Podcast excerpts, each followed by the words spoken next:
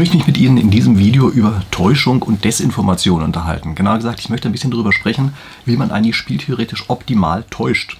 Und da geht es einfach um Desinformationstechniken, ja, also das, was Geheimdienste, Nachrichtendienste so die ganze Zeit anwenden. Und es gibt natürlich einen aktuellen Anlass.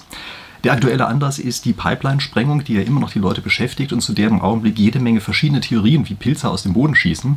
Und das habe ich mir gedacht, spreche ich einfach mal ein ganz kleines bisschen darüber. Aber Sie müssen eines bedenken, das, was ich hier mache, ist eigentlich allgemeingültig. Also ich nehme diese Pipeline-Sprengungen als Anlass, also dass Sie ein konkretes Beispiel haben, da kann man sich solche Sachen immer viel besser vorstellen. Aber die Dinge, über die ich hier spreche, die Täuschung betreffen und dergleichen Sachen, die sind allgemeingültig und die werden auch noch in vielen Jahren Bedeutung haben. Und es sind mir hier auch ohne weiteres andere Beispiele eingefallen, die ich dafür hätte nehmen können. Aber ich nehme jetzt einfach mal das, insbesondere weil im Augenblick einfach so viele solcher komischen Theorien hochpoppen, bei denen man eigentlich sagen muss, die sehen doch aus, als wären die kompletter Unfug. Was ist denn da eigentlich los? Ja, also wie gesagt, das ist das Beispiel, diese Desinformationsstrategien, die dahinter stehen, die sind komplett zeitlos und ich garantiere Ihnen, auch wenn Sie dieses Video hier in zehn Jahren irgendwie ansehen sollten, Sie werden jede Menge Dinge feststellen, wiedererkennen, die dann in dem Augenblick gerade aktuell sind. Also darum geht es hier, für den Fall, dass Sie das interessant finden. Ich mache hier jede Woche ein Video aus dem Bereich der Spieltheorie, Rationaltheorie, Strategie, immer wie Sie das Ganze nennen wollen. Wie gesagt, ich mache jede Woche eins und wenn Sie Lust haben, können Sie gerne meinen Kanal abonnieren, wenn Sie nicht schon gemacht haben. Denn ähm, kann sein, dass Sie dann eben auf diese Art und Weise jede Woche eine klitzekleine Bereicherung kriegen, die Sie vielleicht ganz interessant finden.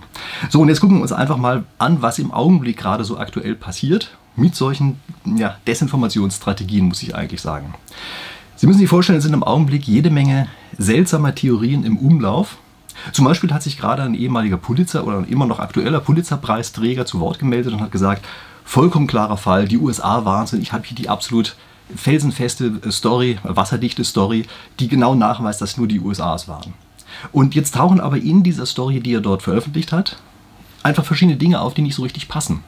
Also beispielsweise ist die Sprengung, die er beschreibt, passt überhaupt nicht zum Schadensbild, was man an früh entstandenen Aufnahmen sehen konnte. Äh, er beschreibt dort, dass ein Sprengstoff verwendet wird, der in der Form überhaupt gar nicht sinnvoll gewesen wäre. Wenn Sie solche Sachen interessieren, übrigens, ich habe dazu ein anderes Video gemacht, wo ich recht ausführlich einen Sprengstoffexperten zu diesem Thema interviewt habe. Ich verlinke Ihnen das hier einfach nochmal, also sowohl hier als Infokarte, ich glaube da oben erscheint das dann oder auch unten in der Videobeschreibung natürlich. Ich glaube, dass dieses Interview mit dem Sprengstoffexperten immer noch das Beste ist, was Sie überhaupt an öffentlichen Informationen dazu finden können. Und man sieht dort relativ klar, dass diese Theorie unseres Pulitzer-Preisträgers, seine Darstellung, dass die einfach an wesentlichen Stellen falsch ist. Wir behalten das mal gerade im Hinterkopf und wie das so ist, auf Twitter gibt es immer alle möglichen zynischen Bemerkungen und da hat es vor einiger Zeit immer solche Sachen gegeben, dass so Witzchen gemacht worden sind. Ja? Wurden so Witze gemacht vom Typus, wisst ihr was, am Ende stellt sich bestimmt raus, das war so eine Bande aus fünf deutschen Studenten, die irgendwie von Rostock mit einer kleinen Yacht losgefahren sind und am Ende auch noch ihre Reisepässe vergessen haben. Und wie das der Zufall so will, ist das die Story, die jetzt gerade in den letzten Tagen von allen möglichen angesehenen Medien plötzlich rausgebracht worden ist, als eine wahre Story.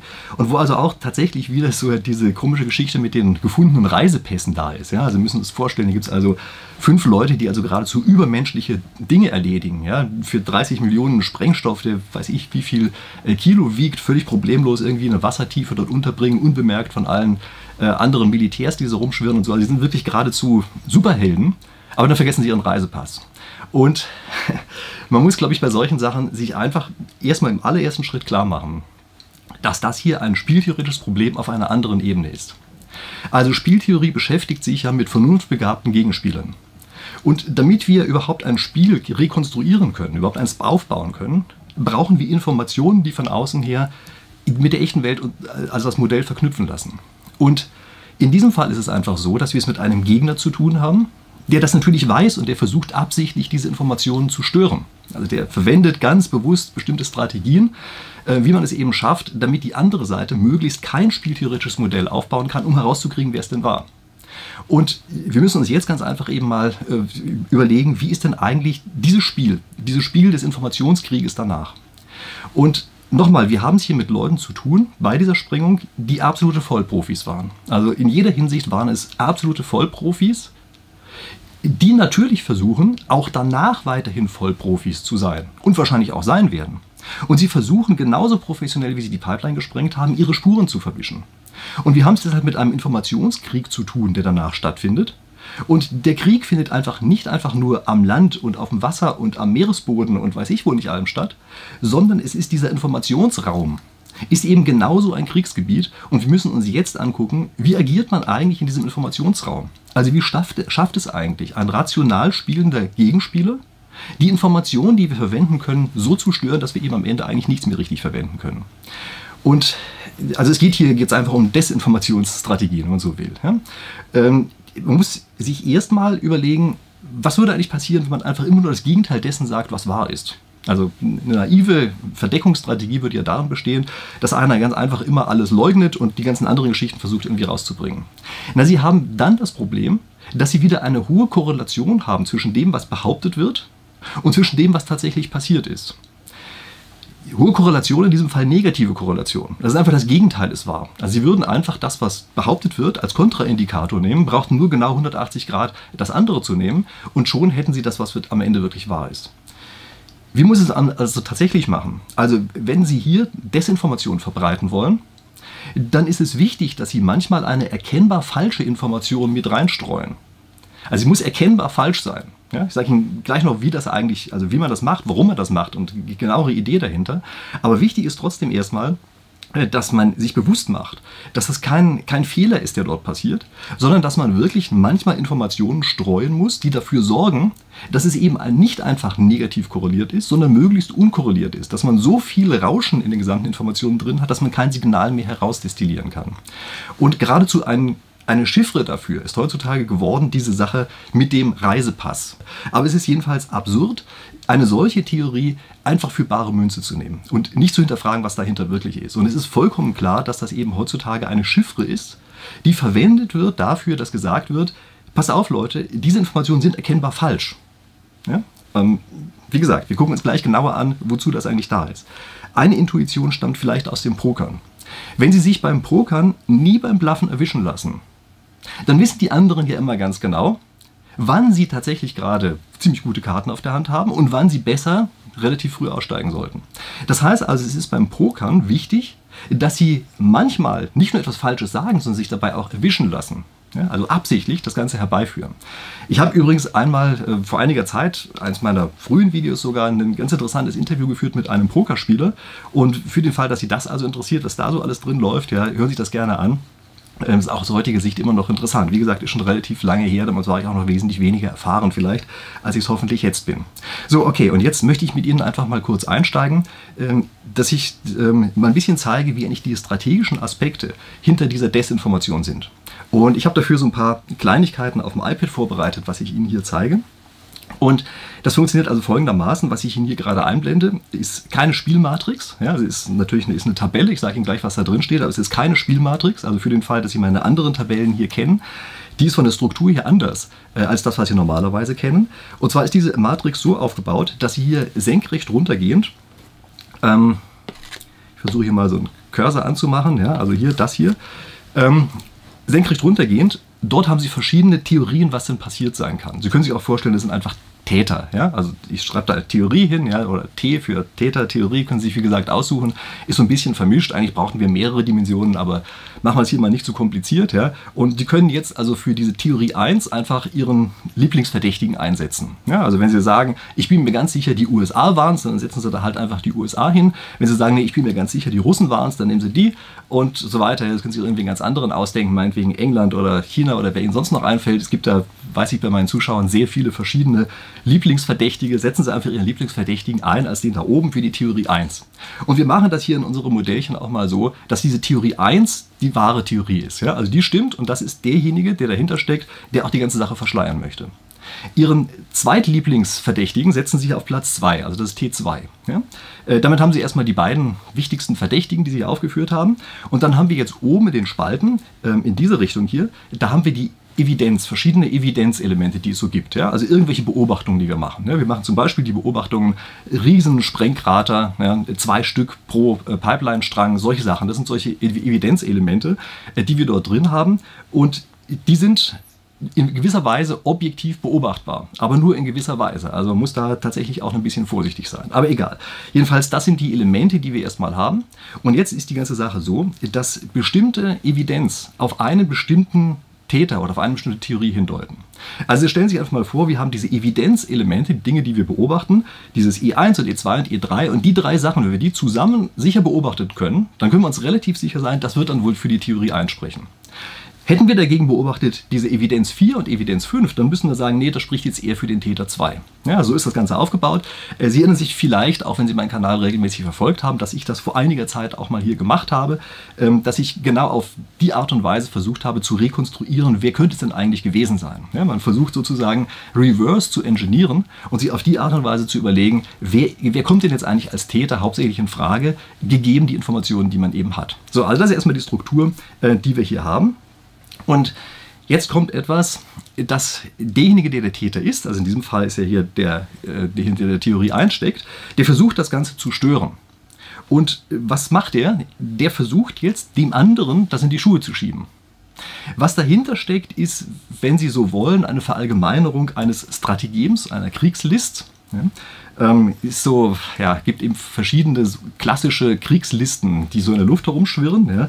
Ähm, okay, ich muss bei der Gelegenheit natürlich wieder mein Buch zeigen, was aus reinem Zufall hier hinter mir steht, ja, also die 36 Strategien mit der Krise. Ja. In diesem Buch bin ich auf Kriegslisten eingegangen, also es sind 36 verschiedene klassische Kriegslisten, die da drin stehen, ähm, und habe die angewandt auf Krisensituationen. Ja, also wie gesagt, wenn Sie das, solche Sachen interessant finden, dann könnte es sich lohnen, dass Sie sich mal in dieses Buch hier, ähm, dass Sie das besorgen und einfach in das Buch mal reingucken, denn da stehen eben 36 solche verschiedene Strategeme solcher Kriegslisten drin. Okay, und das, was wir hier haben, ist also das Strategem Nummer 6, äh, was da besagt, im Osten lärmen und im Westen angreifen. Ähm, das hier ein bisschen verallgemeinert. Also sie greifen hier nicht wirklich an, also nicht in dem Informationsraum zumindest greifen sie an. Aber was sie versuchen ist, dass sie an einer Stelle besonders viel Lärm machen, nämlich bei diesen Sachen E4 und E5, diesen beiden Evidenzelementen. Da versuchen sie, dass das äh, sich durchsetzt, dass alle Leute glauben, diese beiden Evidenzelemente würden gelten und daraus dann schließen, dass T2 der entsprechende Täter bzw. die entsprechende Theorie ist, die umgesetzt worden ist. Ja? Das versuchen sie zu machen, also indem sie an der einen Stelle ganz viel Lärm machen und an der anderen Stelle hat der eigentliche Angriff stattgefunden. Das ist eine ganz klassische Strategie und das wird häufig, oder Kriegslist, wie gesagt, das ist etwas, was eben auch sehr häufig in Kriegssituationen eingesetzt worden ist, ja, dass man an einer Stelle einen Angriff faked, an einer anderen Stelle aber dann tatsächlich das Ganze macht. Und Sie können das Ganze sogar noch ein bisschen verallgemeinern Sie können jetzt nämlich ganz einfach sagen, naja, wieso denn nur im Osten und im Westen angreifen? Nehmen wir doch auch noch Norden, Süden und weiß ich, Nordosten und sowas mit dazu. Das heißt, wir haben noch ganz andere Stellen. Das heißt, sie machen jede Menge verschiedene Fässer auf, wer denn eigentlich auch noch als Täter respektive Theorien in Frage kommt. Wenn Sie übrigens ansehen, wie das im Zweiten Weltkrieg gelaufen ist, dort haben das die Alliierten extrem gut geschafft, dass sie immer mehr solcher Fässer aufgemacht haben und damit die Führung von Deutschland völlig verwirrt haben, sodass die am Ende ihre Kräfte völlig verteilt haben ähm, auf alle möglichen verschiedenen Stellen und dann eben an der einen Stelle, an der der Angriff wirklich stattgefunden hat, nicht genug Power hatten, um sich dem entgegenzusetzen. Also das ist schon eine Sache, die auch sozusagen systematisch verwendet wird und das, was Sie hier sehen, ist eine Verallgemeinerung dieses Strategems Nummer 6. Ja, also im Osten lärmen, im Westen angreifen. Äh, dieses Lärmen sorgen Sie eben dafür, dass es in der verschiedensten Richtung hin äh, auch sowas passiert. Okay, wie geht das Ganze jetzt weiter? Ähm, stellen Sie sich jetzt einfach vor, es ist so, dass wir wissen, dass die Evidenz Nummer 1 stattgefunden hat. Also Sie können ja, wenn Sie so etwas planen und durchführen, äh, können Sie ja nicht ganz beliebig alles, alle Spuren verwischen. Sie können ein paar falsche Spuren legen, das ist ja das, was wir eben gemacht haben. Ja, bei diesem E4 und E5 ähm, haben diejenigen, die sich hier verteidigen wollen oder ihre Strategie, äh, also ihre tatsächliche Tat ver verwischen wollten, da haben wir lauter falsche Spuren gelegt. Aber sie können nicht alles wegtarnen. Ja? Also irgendwelche Sachen werden am Ende noch gesehen. Und jetzt sagen wir einfach mal, diese Evidenz, dieses Evidenzelement 1 ist also öffentlich aufgetaucht. Was machen Sie jetzt? Also was macht jetzt der professionelle Desinformator eigentlich in einer solchen Situation? Also, er kann äh, im Augenblick ist schwer leugnen, kann sich nicht einfach hinstellen, das stimmt überhaupt gar nicht. Aber er kann einfach einen Trick anwenden. Er kann sagen, Leute, eure Analyse bisher war falsch. Ihr habt so getan, als wäre diese Evidenz eine, die nur für mich spricht. Aber das muss ja überhaupt gar nicht so sein. Guckt euch das mal an. Wenn wir ganz genau hingucken, spricht die ja eigentlich auch für die Theorie Nummer 2. Das, was ich Ihnen hier gerade beschrieben habe, ist ein Spin. Also ihr kennt das vielleicht aus dem Namen Spin-Doktor. Ja? Das ist ein Spin, man versucht einer bestimmten Evidenz, die vorhanden ist, einen anderen Spin zu geben, eine andere Bedeutung zu geben, eine andere Interpretation und dafür zu sorgen, dass es auf einmal so aussieht, als wäre ein bestimmtes Evidenzelement, was vorhanden ist und was wir nicht mehr leugnen können, dass es vorhanden ist, als würde das gar nicht nur für uns sprechen, sondern als würde das auch für den anderen sprechen. Tut es in Wahrheit gar nicht. Ja? Also das ist falsch, das ist auch bei mir rot eingezeichnet. Ja? Die ganzen Sachen, die rot sind, das sind immer die Dinge, ähm, wo irgendwas an Desinformation verbreitet worden ist. Also es stimmt nicht, dass die Evidenz äh, Nummer 1 auch für die Theorie Nummer 2 spricht, die spricht nur für die Theorie Nummer 1. Aber wenn wir einen entsprechenden, also wir, diejenigen, die Desinformation verbreiten, ja, wenn die es schaffen, hier eine entsprechende, einen entsprechenden Spin hinzukriegen, dann kann es so aussehen, als würde das eben auch für denjenigen sprechen, dessen Wahrheit gar nicht war. Also das ist eine der Desinformationstechniken und Sie werden das ganz oft finden. Also Sie werden ganz oft finden, dass man versucht, ein bestimmtes Evidenzelement einfach einem anderen unterzujubeln. Also es gibt es in den verschiedensten Varianten. Ja, das gibt es beispielsweise sogar auch in Richtung Kernenergie. Ja, da ist mir das öfter mal aufgefallen, dass man bestimmte Sachen, die man, für die man die Kernenergie jetzt ganz gewiss nicht verantwortlich machen kann, ist trotzdem einfach der Kernenergie unterjubelt, weil es so oberflächlich so aussieht, als könnte das funktionieren. Ja, wird natürlich auch in jede Menge anderen Richtungen gemacht. Ja, das ist nicht nur bei Kernenergie, sondern das finden Sie natürlich auch, dass Pseudo-Argumente beispielsweise gegen erneuerbare Energien eingesetzt werden. Ja, das ist häufig ein Spin. Man nimmt eine bestimmte Beobachtung, gibt gibt dieser Beobachtung eine andere falsche Bedeutung und schummelt damit vermeintlich einem anderen äh, einen, einen Evidenzbaustein unter, der aber eigentlich gar nicht für den anderen spricht. Also das ist immer die eine Möglichkeit, die es hier gibt. Was man machen kann, ähm, was gibt es sonst noch? Stellen wir uns jetzt eine Situation vor, in der es droht, dass die Evidenz Nummer zwei aufliegt. Ja, also die droht gerade aufzufliegen. Das ist das der Grund, weshalb ich da oben diesen Pfeil mache. Und wir gehen mal davon aus, dass diese Evidenz 2 auch tatsächlich vorhanden ist. Ja, also die ist wahr. Also die, der Einser war es ja. ja. Deshalb sind diese drei Punkte, die wir da oben haben, diese drei Kreuze, sind tatsächlich alle wahr. Aber jetzt versucht natürlich derjenige, der hinter dieser Theorie einsteckt, irgendwas zu tun, damit dieses E2 ähm, möglichst nicht auffliegt. Und was macht man jetzt? Ähm, wenn er Angst davor haben muss, dass die ganze Sache doch einfach rauskommt und er das Gefühl hat, oh je, das schaffen wir nicht mehr so richtig unter dem Teppich zu halten, dann wird gerne eine Technik verwendet, die sich Partial Hangout nennt. Ja, also es ist tatsächlich offenbar im Geheimdienstjargon, also gibt es zumindest so eine Quelle, verlinke ich hier unten, ja, die sagt, das sei Geheimdienstjargon, keine Ahnung, ob das stimmt. Äh, mich hat einer meiner Zuschauer darauf aufmerksam gemacht, auf diesen Namen, ja, die Technik ist natürlich nochmal eine andere Sache, ähm, aber auf diesen Namen hat mich also einer meiner Zuschauer aufmerksam gemacht. Ja. Und was passiert hierbei? Also man macht jetzt folgendes, man gibt E2 zu. Ja, also derjenige, der jetzt also hinter dieser Theorie einsteckt und weiß, dass E2 stimmt, bringt jetzt auch tatsächlich Element davon raus und zeigt auch, E2 stimmt tatsächlich. Und das spricht er jetzt eigentlich für denjenigen, der hinter der Theorie einsteckt. Aber er bringt einen anderen Täter ins Gespräch, eine andere Theorie, nämlich hier die Theorie 5. Und bei der Theorie 5 reicht es, dass diese Elemente 1 und 2, ja, Evidenz 1 und 2, dass die beide vorhanden sind, so dass der äh, Täter 5 es ist.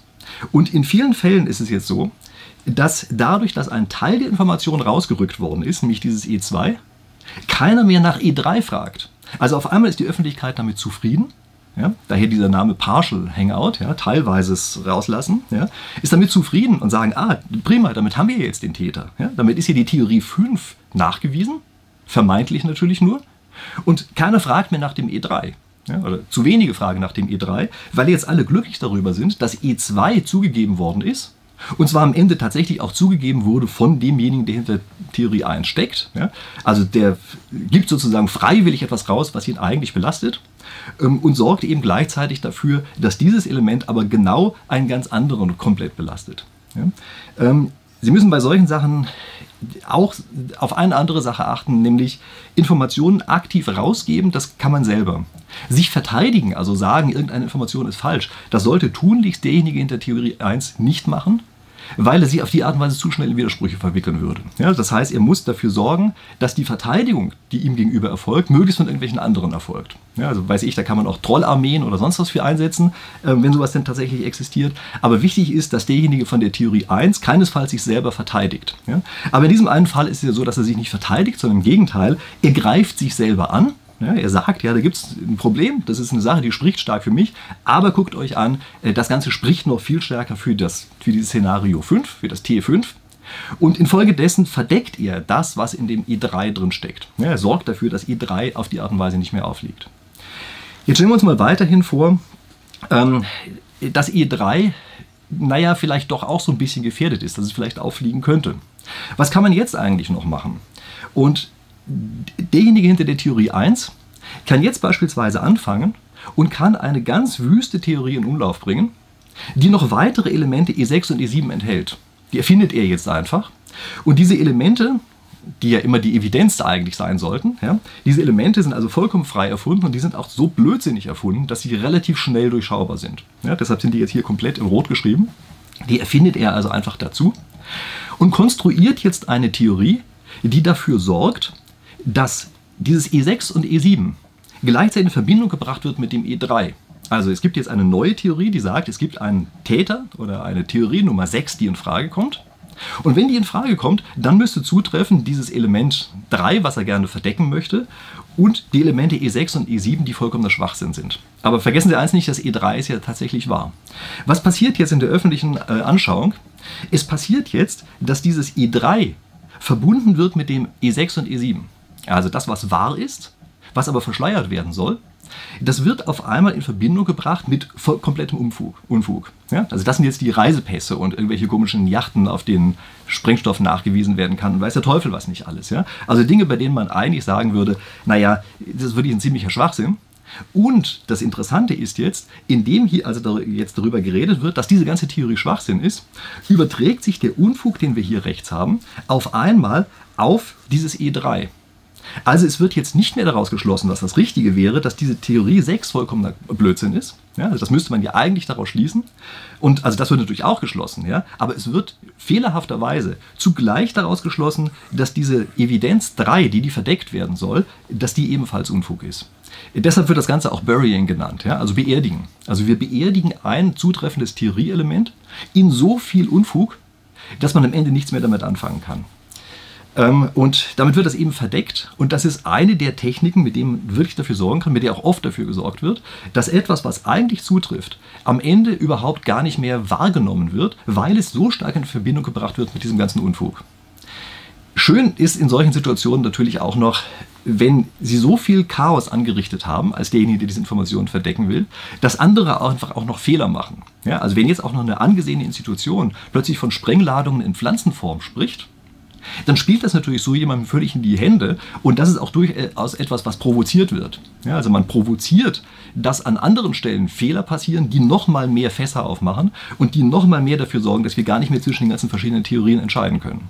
Und wie Sie sehen, äh, gibt es also mit diesen Strategien, die ich hier gerade genannt habe, können Sie jetzt auf einmal dafür sorgen, dass man als Außenstehender also zum einen kaum noch richtig unterscheiden kann, was sind denn jetzt eigentlich Evidenzelemente, die wir wirklich als evident betrachten können und die einfach nur vorgetäuscht worden sind und was gibt es für Elemente, ähm, die äh, also für welche Theorie sprechen. Also das sind jetzt Sachen, bei denen wir sagen müssen auf einmal, alle Theorien, die da auf der linken Seite stehen, werden durch diese geschickte Verbindung von verschiedenen Sachen ähm, auf einmal gleich plausibel, sodass man jetzt überhaupt nicht mehr zwischen denen unterscheiden kann und wir einfach eine wundervolle Mischung darüber haben. Ja, also spieltheoretisch würde man das übrigens auch so machen, dass jetzt von der, von der anderen Seite her eine gemischte Strategie gespielt werden muss, ja, sodass alle Theorien gleich wahrscheinlich sind. Das ist das Schönste, was man erreichen könnte. Ja. Damit richten Sie sozusagen das maximale Chaos an, was überhaupt auftreten kann. Gut, also das erstmal zu den verschiedenen Desinformationstechniken, die ich hier einfach mal so darstellen wollte.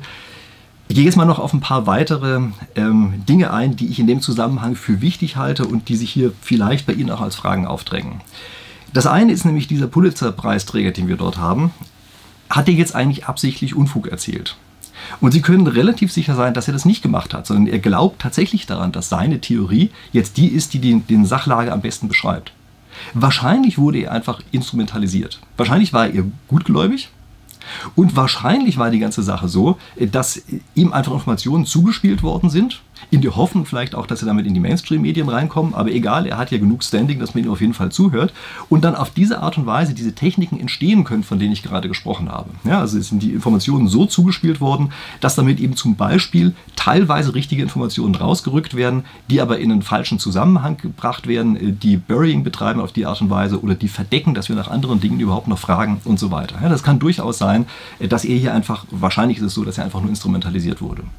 Vielleicht fragen Sie sich auch, gibt es eigentlich dieses Boot, was dort entdeckt worden ist, mit den Pässen und den Sprengstoffresten auf dem Tisch? Gibt es das eigentlich wirklich? Ziemlich sicher gibt es das. Ähm, das wird nicht so sein, dass das frei erfunden ist. Aber das wird Teil dieser Desinformationskampagne sein. Also jemand setzt solche Dinge einfach mit in Umlauf. Ja, sorgt dafür, dass die anderen, die versuchen, das aufzuklären, rechtzeitig auf solche Dinge stoßen und dann auf die Art und Weise halt gar nicht mehr unterscheiden können, was ist denn jetzt eigentlich eine echte Evidenz und was ist eine reine gefakte Evidenz, die da ist. Ja, ähm, also da gibt es die ja, die verschiedensten Sachen. Und wie gesagt, in solchen Fällen macht es ja auch nicht mehr so viel aus, wenn Sie hier noch ein paar Reisepässe fälschen, äh, da hinlegen und nochmal ein Boot irgendwie mieten. Ja, also das kann bei den Geldmitteln, die dahinter stehen, ja wirklich keine große Rolle gespielt haben. Sie fragen sich vielleicht auch, was ist eigentlich mit der forensischen Untersuchung der Sprengstoffe?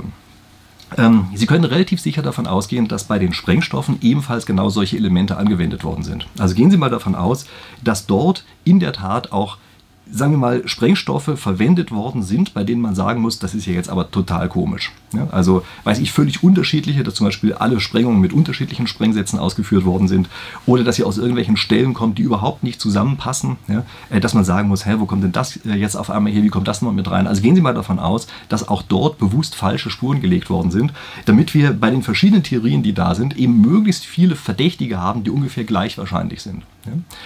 Ich möchte Ihnen jetzt mal noch eine ganz wüste Theorie nennen in dem Zusammenhang, also einfach nur, wenn wir schon bei sowas sind, dann muss auch so ein bisschen Verschwörungstheorie und sowas mit rein. Ja? Also ich mag diesen Namen nicht, aber ich nenne es mal eine wüste Theorie. Ja? Also stellen Sie sich mal vor, ähm, die Pipeline ist versichert äh, gegen Terrorismus, aber nicht gegen Krieg. Und jetzt stellen Sie sich vor, Sie sind derjenige, der diesen, äh, der diesen Krieg, äh, der diese Pipeline besitzt.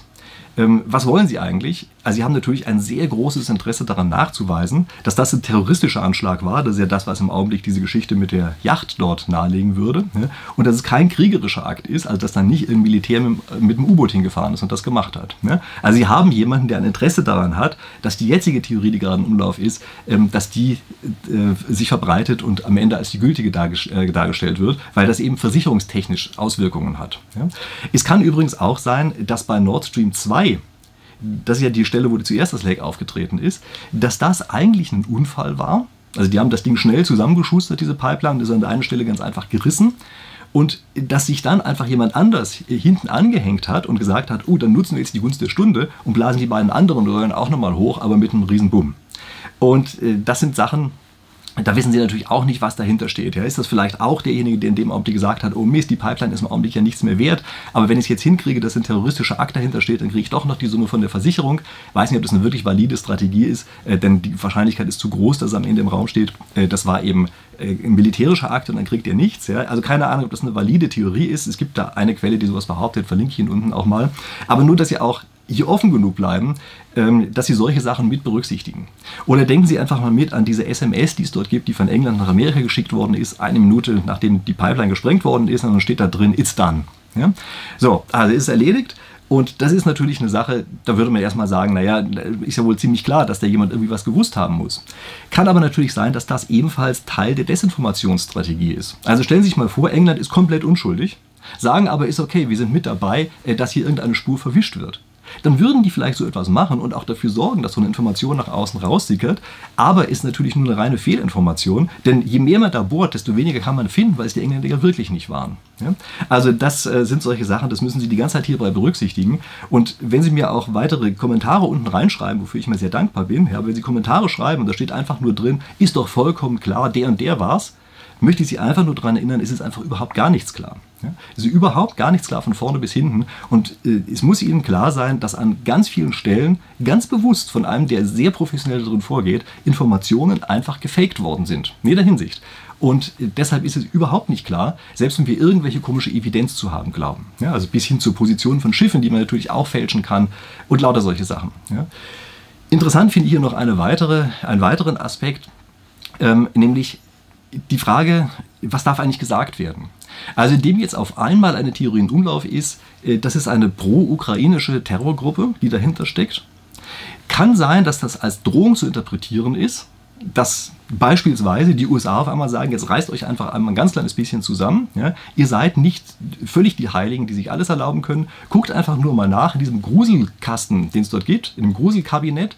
Äh, da gibt es durchaus Sachen, wo wir auch ein paar Folterwerkzeuge gegen euch einsetzen können. Nur so interessehalber. Ja? Und kann auch sein, dass deshalb diese Sachen so fürchterlich schlecht sind, ja? dass es sofort aufliegt, dass es eben nicht wahr ist und dass man wirklich einmal nur ganz kurz die Folterwerkzeuge gezeigt hat. Also auch auf der Ebene müssen Sie sich überlegen, dass immer die Dinge, die gesagt werden können, teilweise auch einen politischen Hintergrund haben können oder ebenfalls als Signal eingesetzt werden können und so weiter. Und passen Sie auf, ich habe mir diese Theorie nicht zu eigen gemacht, ja, sondern ich möchte Ihnen einfach nur sagen, dass das eine Theorie ist, die natürlich auch sein kann und die verstanden wird von denjenigen, die davon betroffen sind. Von uns Außenstehenden haben wir keine Chance. Wir können einfach nur sagen, kann halt so sein, kann auch nicht sein. Das ist eben rein spekulativ. Ja. Und wenn wir übrigens bei dem rein spekulativen sind, möchte ich Sie auf eine Sache aufmerksam machen, nämlich in einem ganz frühen Video, in dem ich dieser Geschichte ja nachgegangen bin, wer dahinter steckt. Da habe ich als einen weiteren Spieler mit in den Raum gestellt, das war vielleicht so eine russische Opposition. Und da bin ich oft für ausgelacht worden, ja, dass gesagt wurde, was für ein Quatsch, ja, und das, ähm, welcher Blödsinn sollte denn dahinter stehen, ja. Und ich hatte mir damals noch vorgestellt, das ist vielleicht eine Opposition, die Zugang zu der Pipeline hat und das Ding von innen her sprengen kann. Das war damals noch nicht so klar, heute ist ja relativ klar, die wurde nicht von innen her gesprengt. Aber ich habe einfach nur einen potenziellen Spieler konstruiert, der die Idealbedingungen dafür hat, das zu machen. Und Sie sehen jetzt auf einmal, dass vielleicht sogar auch entscheidende andere Player in diesem ganzen Spiel mein Video von damals gesehen haben, gesagt haben, ist ja prima, damit können wir ja noch einen weiteren Spieler mit ins Gespräch bringen. Konstruieren wir jetzt ganz einfach äh, diese Opposition, die es in Wahrheit überhaupt gar nicht gibt, äh, damit wir eben diese Techniken anwenden können, von denen ich gerade gesprochen habe. Also wenn Sie das interessiert, gucken Sie sich gerne mein Video von damals einfach nochmal an. Ja. Blende ich Ihnen, wie gesagt, auch ein. Und ähm, überlegen Sie sich, äh, das sind eben auch solche Sachen, äh, die ja, im Grunde genommen plötzlich mitverwendet werden können, ja, indem man plötzlich einen anderen Spieler einführt, der, wie gesagt, überhaupt gar nicht existiert. Äh, wenn Sie übrigens sagen, das wäre dann dumm von mir, dass ich überhaupt so einen Spieler ins Gespräch gebracht habe, nein, das glaube ich nicht, äh, denn es ist wichtig, wenn Sie wirklich herauskriegen wollen, wer steckt denn dahinter, dass Sie am Anfang Ihren eigenen Möglichkeitsraum nicht zu stark verengen. Ja, also gerade in dem Augenblick, wo noch wenig Desinformation im Umlauf ist, gerade da halte ich es für extrem wichtig, ganz offen zu sein, sich zu überlegen, wer kommt denn sonst noch alles in Frage, bevor es, das Ganze verschleiert wird. Ja, denn die, die Desinformationen entstehen natürlich oder werden auch im Laufe der Zeit im erst in Umlauf gebracht. Okay, so, soweit meine Überlegungen dazu. Ich hoffe, Sie fanden das einigermaßen spannend. Wenn Sie weitere Informationen dazu haben oder weitere Desinformationstechniken kennen, dann schreiben Sie bitte gerne unten rein. Also ich finde das immer super spannend, diese Kommentare zu lesen. Das ist auch ein Thema, was ich besonders spannend finde. Also wie gesagt, wenn Sie sowas haben oder das Gefühl haben, da gibt es vielleicht noch ganz andere Sachen, gerne immer äh, in die Kommentare unten rein. Äh, Sie brauchen mir nicht reinzuschreiben, dass Sie sich ganz sicher sind, der eine war es und nicht der andere, äh, denn das glaube ich in dem Augenblick nicht. Also es sei denn, Sie können mir nachweisen, dass Sie vom Geheimdienst sind oder ganz wertvolle andere Informationen haben. Ja? Also über Desinformation glaube ich, dass das Thema, worüber wir hier in den Kommentaren hauptsächlich diskutieren sollten. Okay, in dem Sinne, ähm, ich freue mich darauf, diese Sachen zu lesen und ansonsten freue ich mich darauf, Sie in der nächsten Woche wiederzusehen. Bis dahin.